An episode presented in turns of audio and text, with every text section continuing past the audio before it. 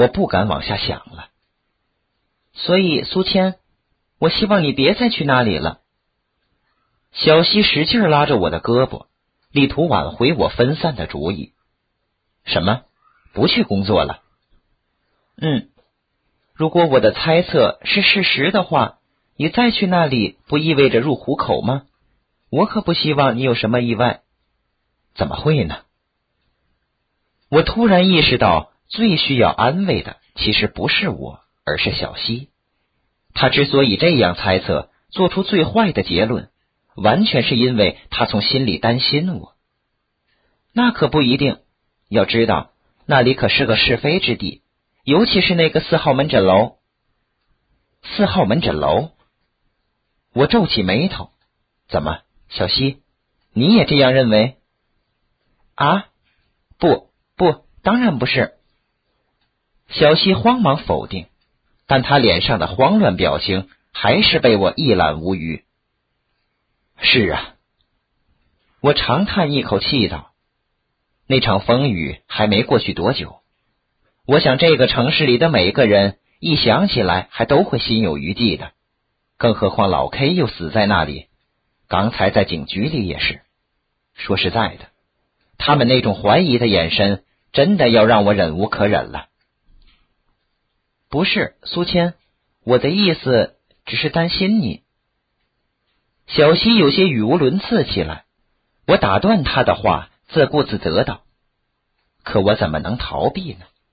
老 K 是我的好朋友，也曾经是与我一起并肩作战的战友。他死于非命，让我袖手旁观，我是做不到的。再说了，现在正处于节骨眼上，地下室里的活是最后一项了，上面还等着我们的规划方案呢。科长要退休了，昨天他还说，等把地下室搞定了，他就算是功成隐退了。”偏偏就在这个时候，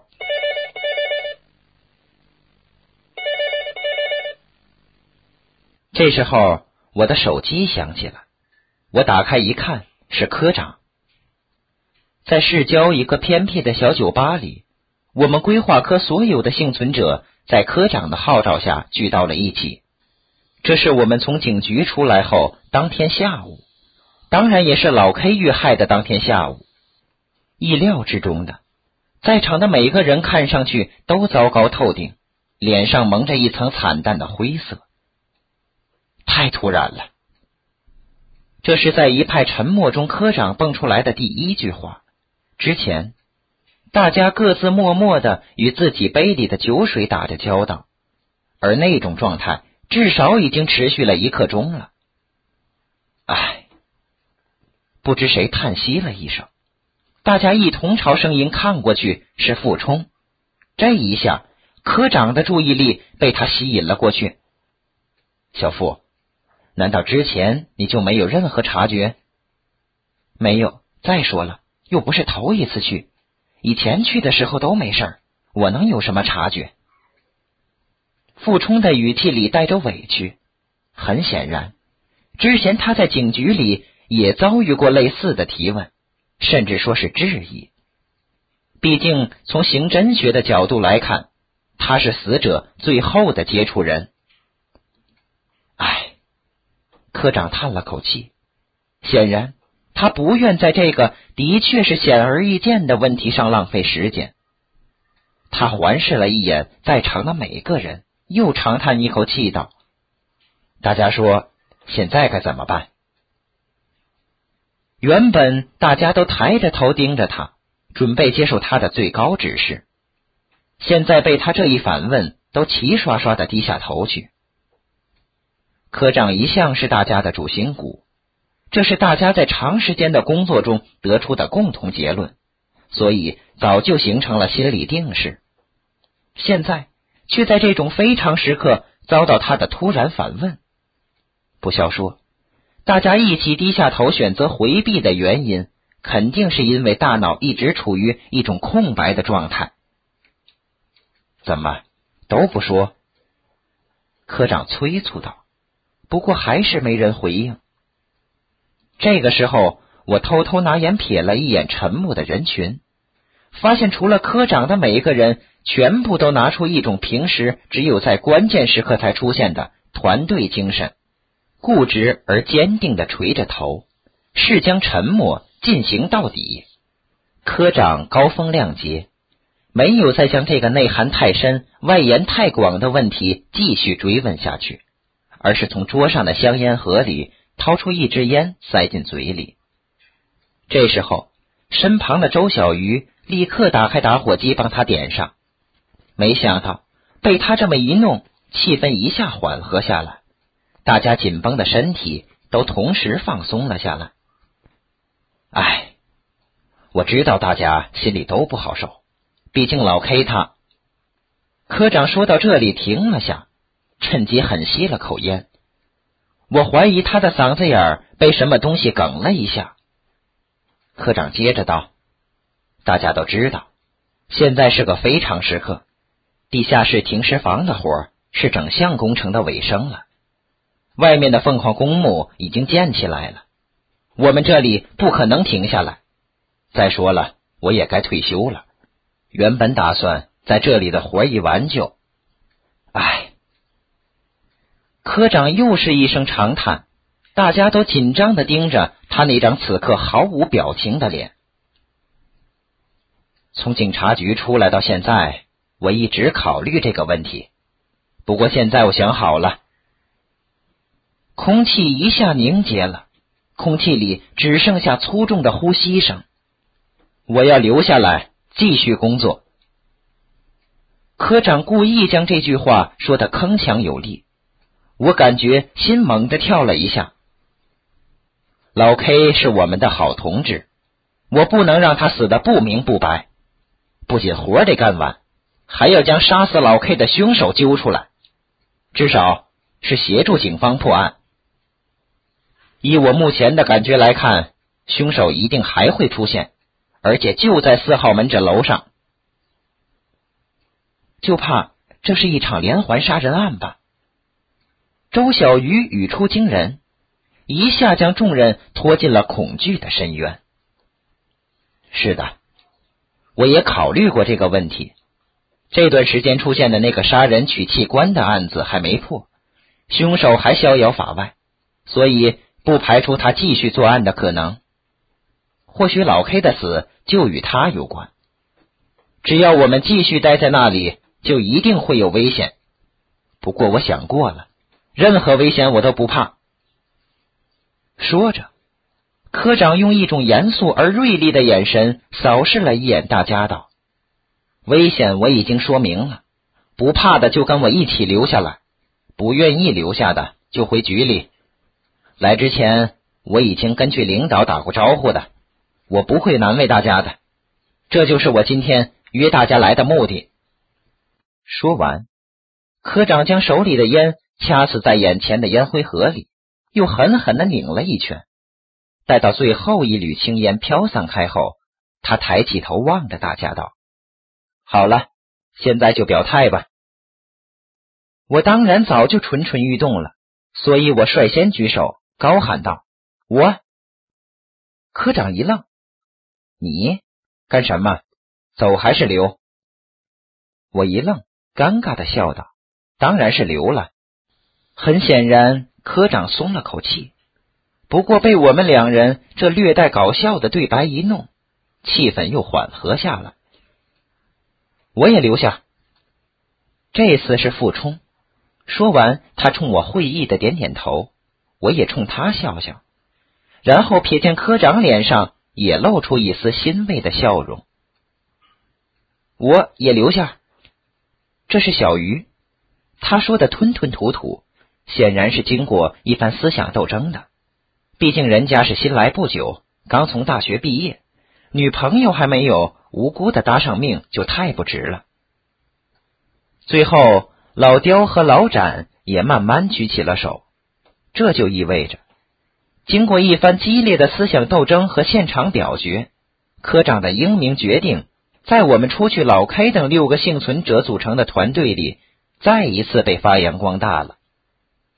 科长毕竟是经过风浪的人，他并没有被眼前的胜利场面冲昏头脑。脸上严肃的表情纹丝未动，他站起身，举起酒杯，抑扬顿挫的冲大家道：“我就谢谢大家了。”说完，他举起酒杯，一饮而尽。受到他的感染，大家也都将酒里的酒杯干了个底朝天。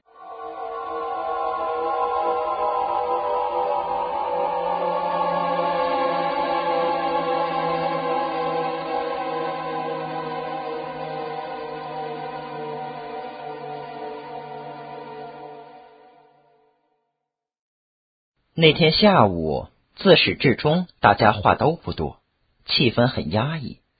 不过，大家十有八九都喝多了。最起码，我从离开酒馆一直到家的过程都记不太清了。不过，科长最后一番交代，我倒听进了耳朵里。明天早晨出验尸结果，明天早晨八点在警察局门口集合。我们给老 K 举行个遗体告别，谁也不许迟到。还有老 K 的葬礼，我们一起操办，毕竟大家朋友一场嘛。我们都醉眼朦胧，但很悲壮的呜了一声。第二天一大早，我们几乎同时赶到了警察局门口。这在我的印象里，像今天这么准时的，好像是头一次。以前通常的情况是，不论是有意还是无意的。总有俩人会来的那么晚一点，而这个人十有八九就是老 K。或许今天大家用这种方式来表达一下对老 K 的缅怀吧。大家看起来状态都不怎么样，应该是昨晚没睡好。咱们可说了，不论验尸结果怎样，都不能有什么大的情绪波动。再就是跟老 K 的遗体告别的时候。一定要控制好自己的情绪。老 K 的家人都来了，他们的状态可想而知。我们一定要帮着劝，不能跟着哭哭咧咧的。科长说的时候面无表情，我估计他是担心，万一脸上的肌肉一松弛，就会泪如雨下。我们几个也都默默的点点头。验尸结果果然不出我们所料。老 K 后脑勺被钝器所伤，而且是一下毙命，脑浆都出来了。从杀人者手上的利器来看，他不像是砸人脑袋，倒像是拿着斧子劈柴。而且，凶手把老 K 毙命之后，用刀子划开了他的肚皮，取走了他的肝和肾。据法医说，凶手的技术很拙劣，十有八九没学过医。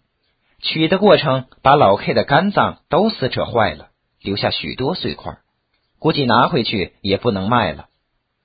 总之一句话，凶手的手段令人发指。在听法医解释的过程里，我只感觉鼻尖一阵阵酸涩，但我遵从科长的吩咐，一直与眼眶里的泪水做斗争，并取得了阶段性胜利。在离开法医室的时候，我瞥了科长一眼，他脸色煞白，就像病入膏肓或者大病初愈的样子。在法医室门外的长椅上，我们碰到了老 K 新婚不久的妻子，他大概已经虚脱了，泪水可能也在一晚上哭干了，只有嘴里呜呜的向外吐着粗气。科长上前一把握住他的手。最终一句话也没有说出来，被我和小鱼拉开了。停尸间的正中间摆放着一辆停尸车，上面摆着老 K 的尸体，尸体上蒙着一层白布，布白的刺眼，里面还开着冷气。一踏进脚，我感觉身体立刻被一种刺骨的阴冷包围起来，浑身起满了鸡皮疙瘩。科长果然没有食言，他并没有因过度伤心而表现出任何的不识时宜，表情庄重而肃穆。他缓步走到老 K 的身体跟前，停顿了片刻，然后伸手撩起白布的一角，缓缓的揭开。这时候，我看到他的手剧烈的抖个不停，还有他的身体如筛糠一般。白布的一角在科长的手里缓缓的揭开，露出老 K 的脸，显然，老 K 的脸经过法医的整容了，他看上去就像睡着了，只是白的吓人。但当这张曾经朝夕相处、再熟悉不过的脸，今天却以一种最为永恒的方式，四目紧闭的出现在我们面前的时候，我们心里苦苦维持的最后一道防线，终于完全崩溃了。我的泪水奔涌而出，而人群里也开始了断断续续的哭泣之声。兄弟，科长大呼一声。哭倒在老 K 的身体上，随之，人群里压抑的哭声立刻如决堤的洪水般泛滥开了。老 K 的葬礼是在一周后举行的，这期间，我们又分别进出警察局三次，但每一次警察的问讯似乎老是原来的那几个问题。从这一点便可看出，这个案子并没有取得丝毫的进展。而此时，赤坂城里早已闹得满城风雨了，而且是人心惶惶。为了稳定市民情绪，公安局还专门就此事召开了一场新闻发布会，主要是鼓励市民摆脱无谓的恐慌情绪，坦然的面对生活，还教给了市民一些确保个人安全、防患于未然的方法，少去一些人口流动性大，比如车站。飞机场之类的场合，再就是尽量不要一个人出门，尽量不要在黑夜出门之类。还鼓励市民要善于发现线索，向警方提供一些可疑人和现象，协助警方破案等等。但事实证明，这些措施收效甚微。毕竟市民的关注点是尽早破案，将凶手绳之于法。但这又谈何容易？警方的压力可想而知。警方在经过一系列的努力而一无所获之后，终于做出了让老 K 入土为安的决定。科长按照之前的承诺，号令我们一道为老 K 举行了一场体面的葬礼。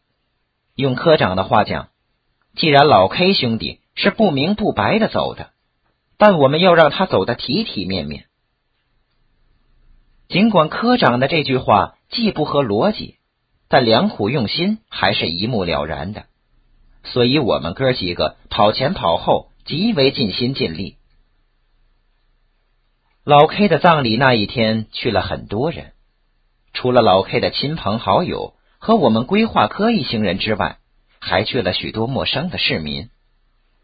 看来他的死在城市的确有了一定影响。老 K 的墓地选在了新落成的凤凰公墓，这个决定是在科长与老 K 的家人经过一番协商后做出的。至于他们怎么谈的，我们不得而知。但我们觉得，确切的说法应该是他的家人在科长的一番苦口婆心的请求之后同意的。凤凰公墓才落成不久，来此安葬的人并不多，而更重要的。那里是老 K 丧命的地方，所以他的家人大抵不会同意，而恐怕这也是科长做出这个选择的原因。